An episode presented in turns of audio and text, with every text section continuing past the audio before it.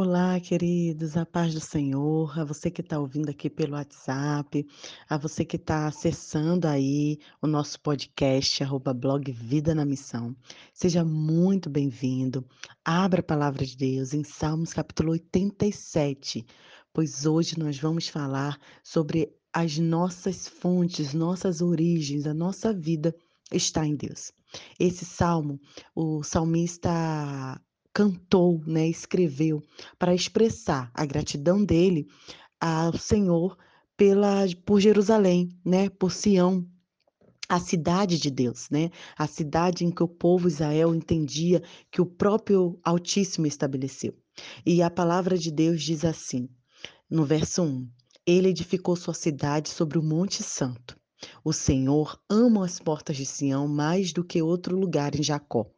Coisas gloriosas são ditas de ti, ó cidade de Deus. E o verso 7 diz assim: Com danças e com cânticos dirão: Nossas fontes estão em ti.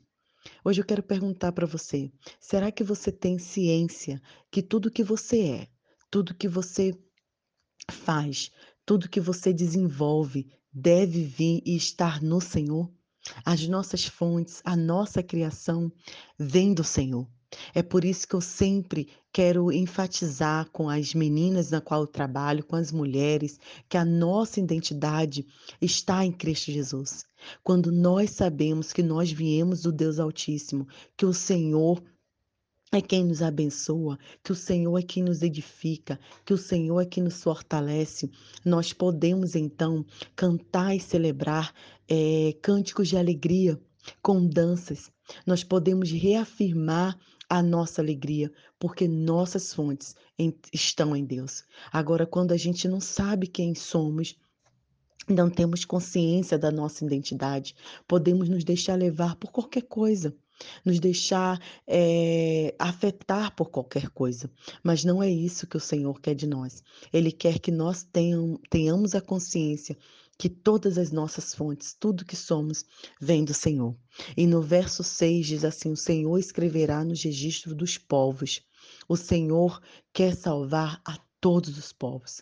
O Senhor ama a todos os povos. Começou lá de Israel, mas o amor de Deus se estendeu para todo mundo.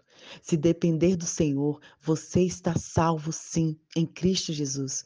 Basta você também entender isso e se entregar, porque esse é o desejo de Deus. Ele nos ama, foi Ele que nos criou e nossas fontes estão nele. Então, pense sobre isso, pense no, no que Deus quer para a sua vida, pense no que você é, pode estabelecer no Senhor, sua comunhão no Senhor, reestruturar a sua vida em Cristo Jesus. E com certeza você vai poder cantar com alegria e celebrar e expressar a sua adoração ao único Deus Altíssimo, o Deus que te criou, o Deus que te ama e o Deus que quer salvar você.